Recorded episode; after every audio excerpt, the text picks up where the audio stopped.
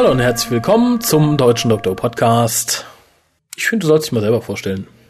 Kolja. Sehr gut. ähm, wir haben heute nicht viel vor. Wir möchten kurz über äh, The Temptation of Sarah Jane Smith sprechen. Und nein, es ist kein knackiger schwarzer Mann mit langem Düt, sondern äh, die ist wieder so eine Sendung. sondern die vorletzte Folge der Sarah Jane Adventures Staffel 2. ja, die schneller zu Ende war, als man dachte. Ja. Äh, vorher möchte ich noch etwas loswerden und zwar haben wir bereits seit knapp anderthalb, zwei Wochen einen Twitter-Account. Für die Leute, die wissen, was es ist, ihr könnt uns also auch jetzt Nachrichten zu twittern. Für die Leute, die nicht wissen, was es ist, ihr müsst es nicht wissen, es ist eine dämliche Web 2.0 Anwendung und ich habe mich bequatschen lassen, uns da anzumelden. Er, er hat es mir erklärt und ich habe es immer noch nicht so richtig begriffen, was der Sinn sein soll. Es hat keinen Sinn, es ist eine Web 2.0 Anwendung. Es ist sowas wie, ich schreie in die Welt hinaus und Jeder kann Sinnlos. lesen, was ich tippe, aber ich darf maximal 140 Zeichen tippen. sehr komisch. Ja, indeed. Aber für die Leute, die es nutzen, ihr könnt halt jetzt auch dem WhoCast twittern. Und wenn es was Tolles zu twittern gibt, dann lesen wir es natürlich auch gerne vor. Dann möchte ich noch was ansprechen. Da hatte ich schon äh, vor zwei oder drei Podcasts nachgefragt. Und zwar nach unserer Fotowand. Nachdem ich ja Frapper mehr oder weniger rausgeschmissen habe, weil die einfach die Anwendung mich aufregt. Die sind lahmarschig, es funktioniert nicht richtig, schlecht zu verwalten. Dachte ich zumindest eine Hörer-Fotowand wäre ganz nett. Also schickt mir eure Bilder an info.hucast.de. Möglichst dann in die E-Mail reinschreiben, ob ich euren Vornamen nutzen soll oder euren Usernamen oder lieber nix. Das wird dann im Laufe der Zeit zusammengebastelt, wenn genug zusammengekommen sind. Finde ich gut. Auf dem Foto sollte natürlich euer Gesicht sein. Mindestens. Ja. Oder das erinnert uns wieder an die Stringtanga-Geschichte. Ja, aber äh, so Passfotogröße wäre halt schön. Ja, aber gute Gesicht sieht. Auflösung, also nicht irgendwelche Ja, furchtbaren Avatare oder sowas. Man sollte euch schon drauf erkennen. Äh, hast du noch irgendwas, was du loswerden möchtest, bevor wir damit anfangen, uns der Folge Nicht wirklich. Es tut sich im Moment nicht so viel. Die Vorbereitungen für die nächsten Specials laufen. Sarah Jane ist ein bisschen liegen geblieben. Ja, leider. Äh, ja, äh, es ist einiges liegen geblieben. ja, Torchwood gibt's immer noch zwei nicht besprochene. Ja, also Torchwood sind noch zwei aus, Big Finish müssen wir aufholen und noch zwei von ja, Sarah Jane. Finish sind wir ja auf Riesenschritten, Riesenschritten. Ja, und bei Sarah Jane jetzt auch. The Temptation of Sarah Jane Smith. Geschrieben hat es Garrett Roberts, Regie führte Graham Harper. ja, Und du tust uns den Gefallen und fasst den Inhalt zusammen, weil ich habe es vor längerer Zeit ähnlich, gesehen. ähnlich wie bei vielen wirklich guten Folgen ist der Inhalt relativ trivial. Und es ist mehr so die Idee. Und zwar ist es mal wieder eine, ja, es ist im Endeffekt wie in der ersten Staffel, What Happened to Sarah Jane Smith, eine What, was wäre wenn, eine What-If-Geschichte. Und in diesem Falle, und das wurde ja schon in der Folge davor aufgebaut, Sarah Janes Eltern sind gestorben, als sie noch ein Baby war, wodurch sie halt auch zu der Frau geworden ist, die sie nun mal ist. Nun wird ihr eine Chance geboten. Sie kann nämlich, sie entdeckt eine Art Zeitportal, durch das sie zurückreisen kann, im Endeffekt an den Tag, wo ihre Eltern gestorben sind. Und dort muss sie sich jetzt entscheiden. Will sie ihre Eltern sterben lassen? Und natürlich entscheidet sie sich dagegen. Sie musste dafür das Auto, das die beiden damals ja gefahren haben und dann Was die beiden praktisch in den Tod gefahren hat. Richtig, das hat sie halt entsprechend mit ihrem Sonic Lipstick oder womit auch immer das gerade war, mal wieder deaktiviert. Äh, das Ganze, Der Sonic Mascara. ja, das, äh, das Ganze ist natürlich ein Trick des sogenannten Die Sonic Damenbinde. Sonic Tampon. Ach, ist das schön hier wieder. Den hat sie auch immer griffbereit. Moment. Pfui Teufel. Ja, aber guck mal, aus so einfachen Bemerkungen entstehen wunderbare Ideen für Pornos. Ah, die gibt's vielleicht schon. Wir wissen es nur noch nicht. Äh, wo war ich? Ach ja, genau. Ähm, das Ganze ist natürlich nur ein Trick des Tricksters, der mal wieder Sarah Jane versucht, A zu besiegen, um B freizukommen und die Weltherrschaft an sich zu reißen. Was ihm dann auch gelingt, weil Sarah Jane verhindert ja zunächst, dass ihre Eltern sterben. Und äh, ja, Clive und die Rani reisen, bleiben jetzt zurück in der normalen Zeit und bekommen dort die Veränderungen mit, weil Clive immer noch diesen komischen Kubus hat, der, er ist ja auch real. Jedenfalls kriegen sie halt mit, wie um sich herum die Welt verändert wird, mehr oder weniger vernichtet. Es gibt nur noch ein paar Sklavenarbeiter. Äh, man muss kurz darauf hinweisen, dass der Trickster dann sagt, es hat sich alles so stark verändert, weil das Städtchen, in dem die Eltern halt gestorben sind, auf einem Weak Point in Time steht und er dadurch, dass halt da etwas geändert wurde, die Möglichkeit hat, jetzt frei zu sein und frei durch die Welt zu ziehen. Und im Endeffekt werden da einfach nur Steine abgebaut in der Zukunft und dann andere Außerirdische verkauft. Muss man jetzt nicht so ernst nehmen. Wichtig ist eher das, was in der Vergangenheit passiert. Jedenfalls Sarah Jane bekommt ja Hilfe durch Rani, die ja dann auch die Information gibt, wo der Trickster in die Welt treten wird. Ihre Eltern wiederum, die dann irgendwann natürlich realisieren, dass Sarah Jane in Wirklichkeit ihre Tochter ist, begehen den Helden Selbstmord und retten damit, ja, saving the day, sage ich dann nur. Ja, Trickster wird dadurch besiegt, alles ist wieder normal, aber Sarah Jane hat es halt geschafft, ihre und Eltern der Grask bekommt auf Anfrage die Box und ist jetzt frei. Das heißt, wir können den coolen Trickster haben, ohne den doofen Grask zu haben ja. demnächst. Und wir haben auch gelernt, warum der Graskor für den Trickster arbeitet, was wir uns ja immer gefragt haben. Ja, ähm, der Grask hätte ja abstürzen sollen mit so einem Raumschiff und Ach, stimmt. der Trickster ist, hey, ich kann dich retten. Soll ich dich retten? Ja, ja, ja. Zack. Sklave. so schnell kann's gehen. Packt mit dem Teufel. Mit Sarah Jane hat er nichts Besseres zu tun. Na, egal. ja, also das ist eigentlich die Folge. Die Folge ist relativ easy. Eine Was wäre wenn. Aber schön umgesetzt. Ja. Im Endeffekt so ähnlich wie Father's Day. Mm, ja, das ist korrekt. Wobei ich sagen muss, ähm, im Vergleich zu Whatever Happened to Sarah Jane geht die Folge hier gezwungenermaßen, muss man sagen, sehr viel unsubtiler mit dem Trickster um, um was er tut. Ich denke, man hat dadurch auch ein bisschen die Gefahr rausgenommen, dass man einfach das kopiert, was in der letzten Staffel passiert ist, sondern dem einfach so den Weg gegangen ist, okay, dann ist halt jetzt direkter und Sarah Jane läuft halt sehr schnell in eine Falle, die gelegt wurde, ist halt alles direkter. Macht das Mysterium den Trickster ein bisschen kaputt, wobei ich die Figur immer noch unglaublich interessant finde. Ich finde sie noch immer unglaublich gut gespielt und möchte sie unbedingt in Doctor Who wiedersehen. Ja, du musst endlich dieses scheiß Gothic-Fingerkuppen-Ding ablegen. Selbst das darf bleiben. es passt. Er hat es wahrscheinlich nicht gesehen. Er weiß nicht, dass es da ist. Er hat keine Augen. Ja, dafür sind wir ja The Living kropflos. Den Grask. Den Grask, ja. Finde ich auch nicht verkehrt. Der Trickster alleine, der hat ja noch seine Käfer, wie wir gelernt haben. Aber gut, wer weiß, wie er die Käfer gerettet hat. Guck, da kommt ein Auto. Möchtest du? Hm, na? ich interpretiere das als ja. du arbeitest. Ja, ähm, die, die Folge ist also für mich erstmal das Wichtige. Sarah Jane, einer der grundentscheidenden Punkte ist, hat sie Doctor Who-Feeling. Mhm. Und das hatte sie auf jeden Fall. Das war eine ja. wunderbare Doctor Who-Folge. Ja. Ohne Doctor Who. Was ich sehr schön fand, war, dass die Rifts in Time wieder aufgegriffen wurden. Die kennen wir nämlich aus Torchwood, nämlich aus der Folge Adrift und Out of Time was natürlich auf das, auf den großen Spalt über Cardiff gemünzt wurde, aber funktioniert so sehr gut, dass es da mehrere gibt und Sarah Jane ist halt da, um eins zu schließen. Generell finde ich, hat man bei der Folge auf sehr viele Kleinigkeiten geachtet, was ich sehr gut fand, nämlich Sarah Jane bemüht sich tunlichst drum, sich nicht selber zu berühren. Denn sie wird nach den Reisen des Doktors auch vom Blinowitch Limitation Effekt wissen und, äh, ja, wie gesagt, vermeint es darum, sich anzufassen, zeichnet sich vielleicht auch im Gegensatz zu Rose sehr aus. Rose sagt man es zweimal, sie tut es trotzdem. Sarah Jane ist lange nicht mit dem Doktor gereist, aber tut es trotzdem nicht. Ja. Aber das Erste, was sie tut, ist, wenn irgendwas schief läuft, sie sucht den Doktor, findet auch die TARDIS, ist aber keine, sondern eine Policebox, die ja. zu der Zeit natürlich wirklich überall rumsteht. Ja. Und wie immer hockt da ein Polizist drin. Super Gag. Manche, die wirklich Sarah Jane nicht als Schwesternserie von Doctor Who sehen, waren etwas verwirrt, denke ich, und sagen, spinnt die Frau, aber, ja, aber das, schöner kleiner. Das fand ich gut, aber manche bemängelten, und das, äh, da habe ich mir auch im Kopf, Leute kommt mal klar, die sagten, wie doof, die hat doch direkt sehen müssen, dass das nicht die TARDIS vom Doktor ist. Das zeigt sich wieder, wenn ich Doctor Who seit vier Jahren kenne oder so, dann kenne ich nur die TARDIS-Prop, wie sie im Moment eingesetzt wird. Dass die sich aber im Laufe der Jahre total verändert hat und immer wieder mal anders aussah, ist den meisten nicht bewusst. Sie hat nicht riechen können, wer da, ob es eine richtige ja, TARDIS ist oder nicht. Sarah Jane genau in dem Moment die Musik gehört, die so, und da musste sie wissen, das muss der Doktor sein. Nicht? Doch, natürlich. Ja, wobei, ähm, insofern fand ich es ein bisschen lustig, weil es wäre schon ein sehr großer Zufall, wenn der Doktor ausgerechnet dann da wäre, wenn sie ihn braucht. Ja, stimmt. Ja, ansonsten auch, wie du schon sagtest, es sind so viele, viele Kleinigkeiten. Ich fand so schön einmal das Pseudonym, was sie sich gegeben hat, Victoria Beckham. Das war Stimmt. schön. Ganz abgesehen davon fand ich tatsächlich, die, sie sah einmal nicht mehr so alt aus. Lag vielleicht auch an dem Kleid, was sie trug.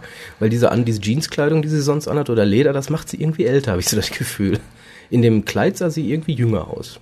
Oder? Ja, fand ich auch. Also ich fand generell, sie, sie wirkte sehr erfrischt. Äh, entweder, ich möchte jetzt nicht Elizabeth Sladen unglaublich guten schauspielerischen Fähigkeiten zu, zumuten, aber sie sagt halt, ich will die Stadt sehen, ich find's toll, es ist schön hier, sie trifft ihre Eltern. Das Glück, was Sarah Jane in diesem Moment verspürt haben mag, spiegelte sich in ihrem alten, faltigen Gesicht wieder und sch schlug ihr die Falten aus der Fresse. Viele bemängelten auch, Sarah Jane ist ja lange mit dem Doktor gereist. Die kennt sich da ja aus und trotzdem versucht die das, die müsste doch wissen, was die damit anrichtet. Sie hadert mit sich, das merkt man. Sie hadert sehr lang und sagt dann, nein, ich habe es mir verdient. Äh, vielleicht gerade weil ich so viel für die Zeit so getan habe, habe ich jetzt diese Möglichkeit. Ich finde, es ist unglaublich gut gespielt. Ich finde es unglaublich nachvollziehbar, was sie getan hat. Ich meine, ich muss dazu sagen, meine Mutter ist auch vor ein paar Jahren gestorben und darum kann ich es ganz gut nachvollziehen, was in ihr vorgegangen ist. Weil wenn man wirklich die Möglichkeit hat, handelt man auch gerne wieder seines besseren Wissens. Zumal sie ja nicht 100% sicher war, dass da was schief geht. Sie sagt, das sind kleine Leute, die haben eigentlich nichts zu tun. Sie konnte ja nicht riechen, dass da ein Weak Spot in Time ist oder sonst was. Insofern fand ich sehr nachvollziehbar, zumal sie ja wirklich gehadert hat. Und für mich kein Negativ, sondern ein sehr guter Positivpunkt, weil Elizabeth Slane das auch unheimlich gut rüberbrachte in dem Moment. Ja, aus dem Bauch raus entscheiden, nee, das mache ich jetzt. Das habe ich mir verdient, das kann ich probieren. Äh, und wenn es nicht funktioniert, kann ich ja jederzeit wieder zurückkommen und es ändern.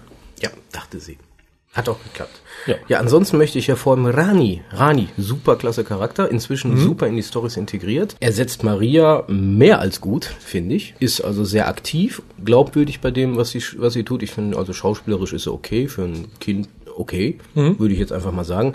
Ansonsten, ich fand auch die Szene herrlich, wo sie dann so äh, in die Town Hall da reinkommt. Hello, hi, Ethnic Persons in the 50s. super witzig, super wichtig, witzig. Und das, da sieht man auch, wie man da tatsächlich schaffen kann, solche Themen relativ locker flockig aufzugreifen. Nicht mit der Holzhammer-Methode, sondern mal eben so im Vorbeigehen das ganze Thema Rassenprobleme in der Zeit mhm. abzuhandeln. Und ich glaube, Torchwood hätte da eine ganze Folge draus gemacht, wie sie steht. Hey, habt ihr was gegen mich? Habt ihr was gegen mich? Holt eine andere Inderin und ich schmus mit der da rum oder so. Das wäre Torchwood gewesen.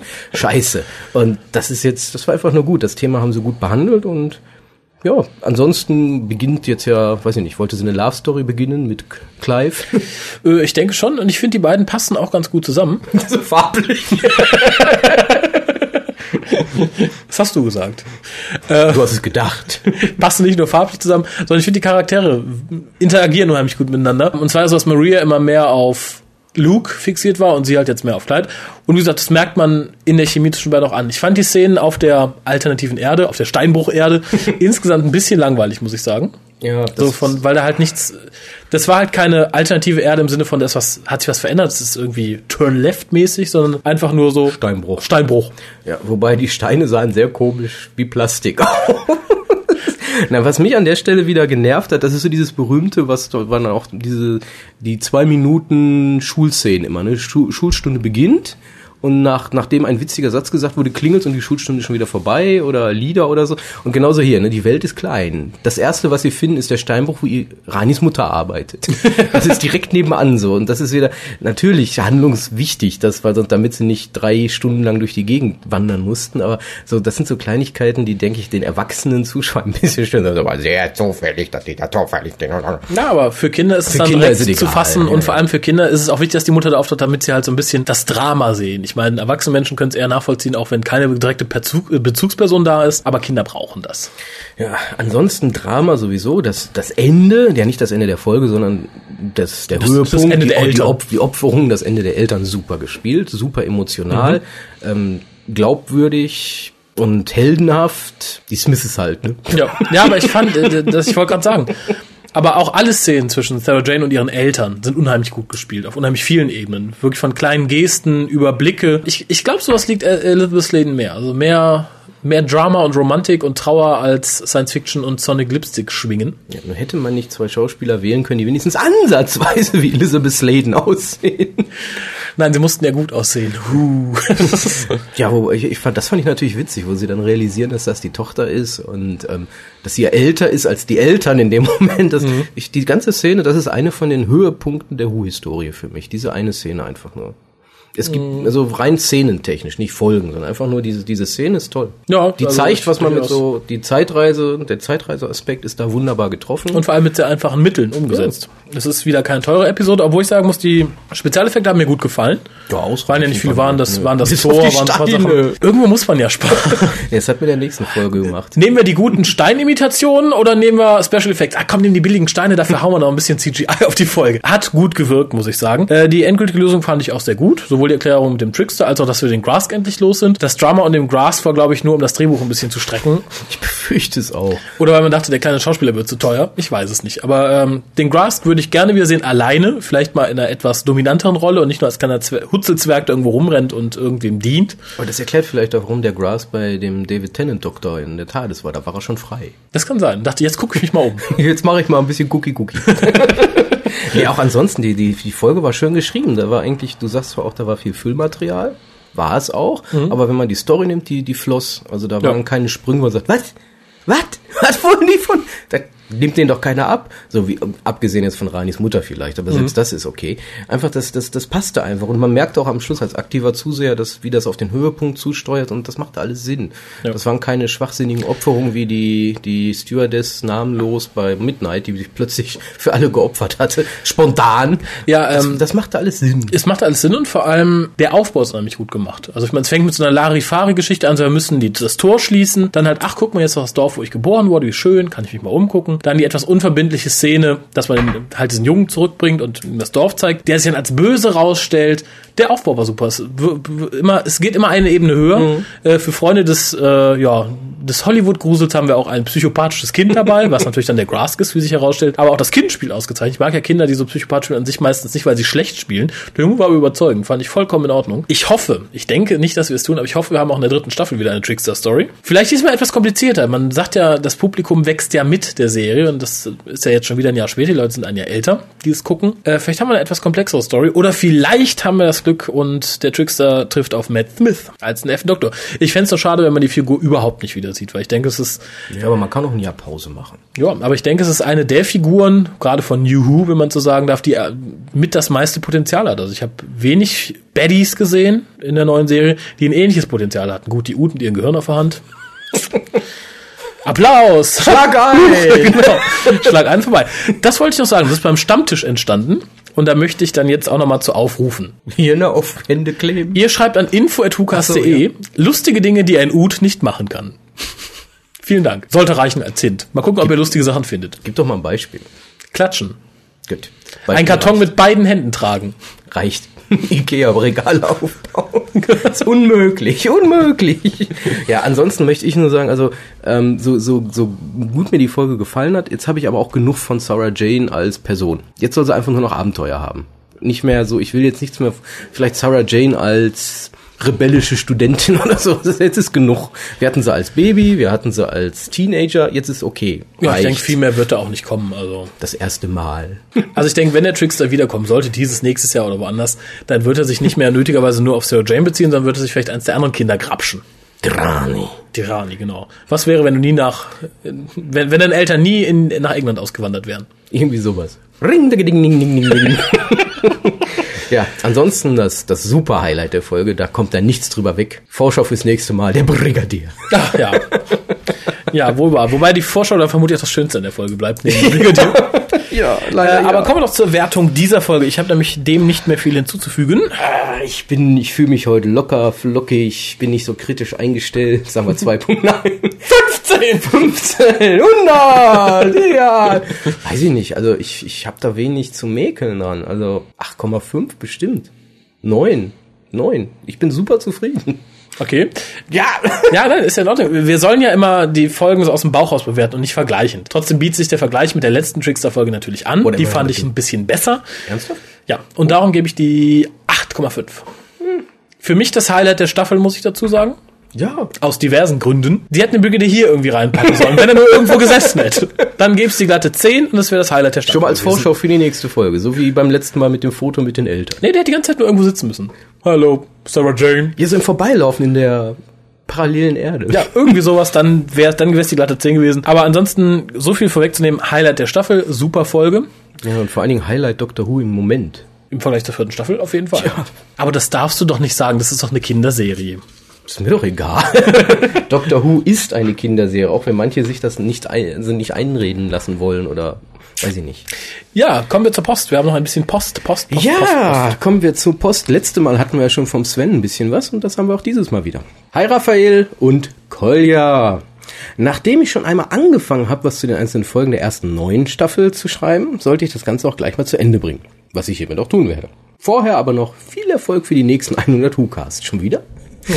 Bilder von mir wird es leider nicht geben, da ich erstens recht schüchtern bin und zweitens sie auch nicht erschrecken will. Ja, Du brauchst nicht schüchtern sein, wir sind hier ja nicht bei einer Dating-Hotline.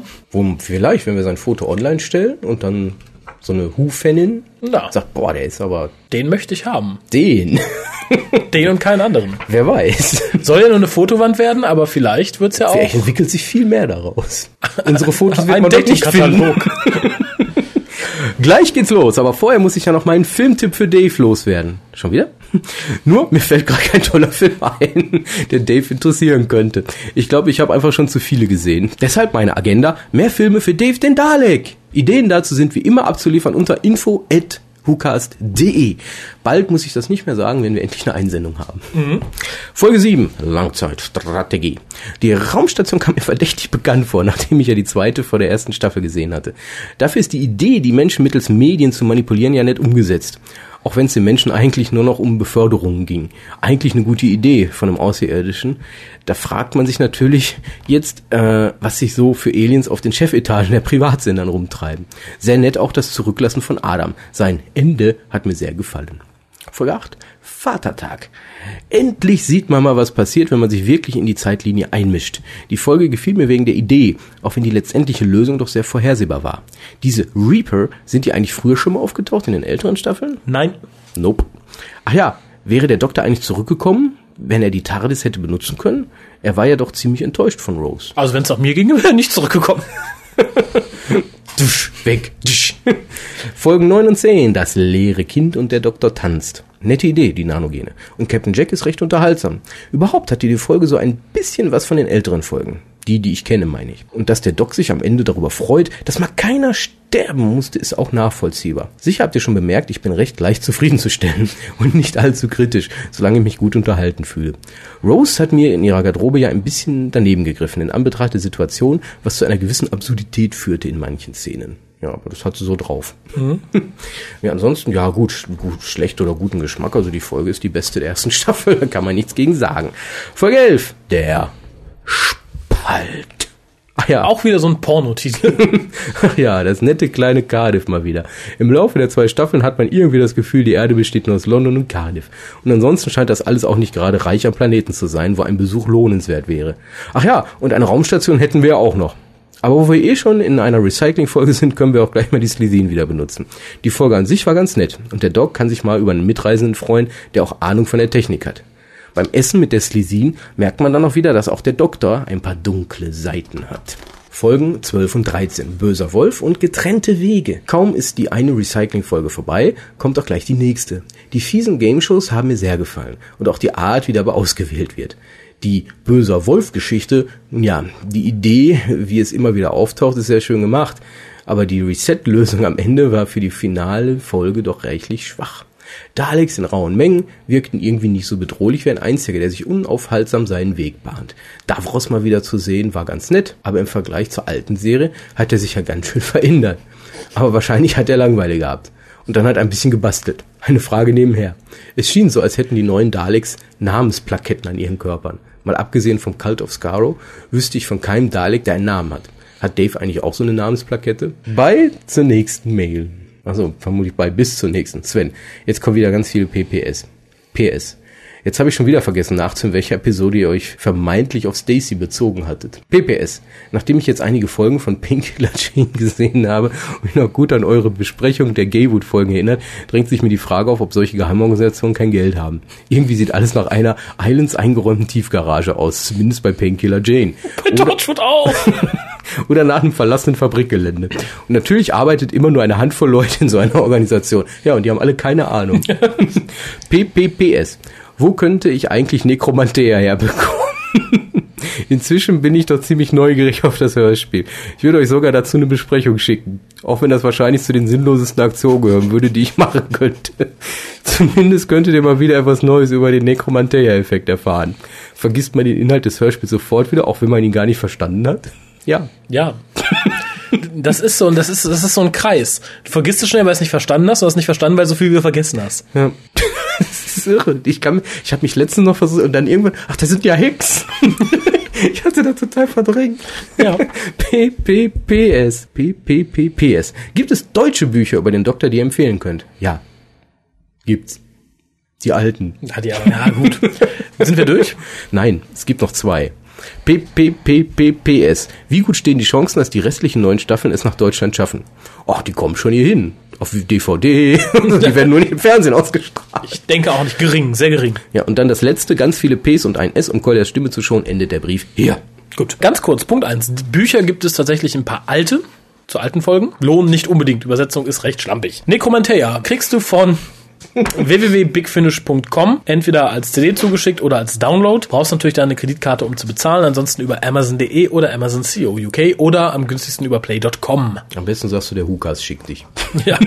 Und äh, ja, bitte schick uns dein Review, wenn du es zusammenkriegst. Ich habe am Stammtisch schon mal mit jemandem geredet, der es auch gehört hat und der auch sagte, ich weiß nicht mehr, worum es geht. es ist tatsächlich keine Erfindung von uns, man vergisst es wieder. Das ist uns aber auch erst aufgefallen, als wir darüber geredet haben. Ja. Vorher ist uns das nie so bewusst gewesen. Es gibt Irgendwann- immer Leuten, es gibt immer mehr Leute, die es dann vergessen. Ja, aber wir machen ja im Moment im Doctor Who.de Forum ein ja, Re-Listening sämtlicher Big Finishes. Nicht mehr lange, nicht mehr lange. Anderthalb Jahre noch. Anderthalb Jahre, dann sind wir da. Ja. Nekromantea. Aber dann haben wir es auch ganz schnell wieder vergessen. Ganz kurz, das, was du in Parting of the Way, also im getrennte Wege siehst, ist nicht Davros, sondern der Dalek Emperor. Nur um das nochmal richtig zu stellen. Davros kommt erst in der vierten Staffel wieder. Ja, leider ja. Ähm, ja gut, jetzt hat Dave einen Brief gekriegt. Oh. Von Thomas. Oh. Grüße, großer Diktator Dave und Fußvolk. Ich sehe gerade einen goldenen Dalek mit Schnurrbart vor meinem inneren Auge. Im WhoCast 100 wies ich Raphael darauf hin, dass er sich jetzt, da Annika im Raum ist, erschrecken lassen könnte. In der Doctor Who-Folge The Unicorn and the Wasp wird der Doktor vergiftet und muss von Donna erschreckt werden, um nicht zu sterben. Woraufhin Donna ihn küsst. das fandet ihr damals sehr amüsant und Raphael meinte, dass sich erschrecken lässt, wenn mal eine Gastmoderatorin anwesend ist. Ist nicht passiert, oder war das, als Nein. ich mal draußen war? Nein, Oder? Hm? Na komm, gib's zu. nein, und wenn, hätte es mich nicht erschreckt. Ja, nee, kann sich Vermutlich. Es kann natürlich sein, dass sich Raphael nicht mehr daran erinnert. Ist ja schon über ein halbes Jahr her. Oder aber an der Prophezeiung des Hukas 100 ist was dran und Raphael schon leicht homophile Neigungen zeigt. Ich übergehe das jetzt einfach. Immerhin nannte er in Hukas 45 schon Colli Molly? Was? Offensichtlich. Was für mich nicht sehr hetero klingt. Er lässt sich lange über dich aus, kann das sein? Vielleicht. Mit der Prophezeiung meinte ich das Lied zum 200. Hukas. Wenn er am Ende seine Nummer hinterlässt, dann schneide ich das raus. weil ihr schon alles vergessen habt, was im WhoCast 100 passiert ist. Sollte Annika diesen Podcast hören, entschuldige ich mich hiermit, dass ich deinen Namen nur mit einem N geschrieben habe. Dann noch ein frohes Weitercasten. Das geht jetzt wieder an Dave, dein ergebener Anhänger. Thomas. Oder es geht an mich. Steht die Nummer sicher nicht daneben. Nein, Okay. nur E-Mail-Adresse. Oh. CCT Productions. CCT. Cool, calm, Okay. transsexuals. Transaction. Ja, so viel Thomas. ja, vielen Dank. Schön, dass er sich so mit dir beschäftigt. Ja, finde ich Er nett. macht sich Gedanken um dich. Ja. Muss ich das nicht machen? Ja, aber er widerspricht sich ja selber, weil wenn ich homophile Neigung zeigen würde, dann hätte es mich ja sehr erschreckt, wenn Annika hier gewesen wäre. Und Ja, so. stimmt. Das, er versucht das ja auch irgendwie gerade zu biegen in seinem Text, weil er meint ja, er wird dich erschrecken oder auch wirklich auch nicht. Das ist halt, man weiß es nicht. Achso. Sagen wir, es würde mich erschrecken, wenn ich äh, homophile Neigungen hätte. Das wird uns alle hier erschrecken. Na gut, Colli Molly, dann würde ich sagen, wir sind durch für heute. ja, nichts mehr hinzuzufügen. Ja. Sarah Jane haben wir fast fertig. Eine Folge fehlt uns noch. Mhm. Äh, ja. Und ansonsten Arbeit für euch bis zum nächsten Mal. Twittert uns, ruft uns an, schickt uns eure Fotos, schickt uns Fotos im Stringtanga oder Und schickt uns MP3s mit, info at hukas.de oder e-mail at hukas.de, info at hukas.de oder mit der Telefonnummer, Genau. die inzwischen bekannt sein dürfte. oder dann mit unserer Twitter-Adresse, die ich dann auf unsere Webseite schreibe. Twitter, wenn ich so einen Scheiß schon wieder höre. Tja, Twitter. Wer findet denn solche Namen? keine Ahnung. Ich twitter mal. Ich Wahrscheinlich, twitter, wahrscheinlich Michael Twitter. wir twittern jetzt ab. So. Bis denn.